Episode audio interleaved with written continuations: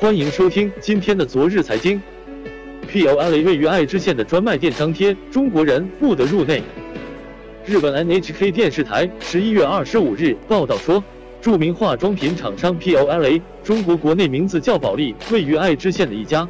专卖店门口张贴拒绝中国人入内的标牌。该事件被曝光后，POLA 紧急在其官网发表道歉声明，声称从专卖店得悉的资讯与网上流传有所出入。但张贴“中国人禁止入内”的专卖店已经撤去了歧视中国人的标牌。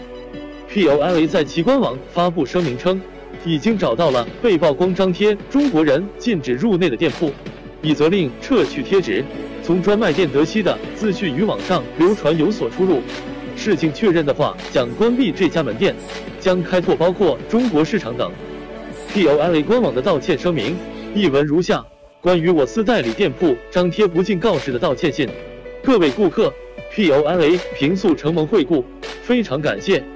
关于在十一月二十四日，中国的 SNS 等网络上已公开的，在我公司的代理店铺张贴了对中国客人不敬的告示，给广大的顾客们带来了不快和困扰，由衷的表示歉意。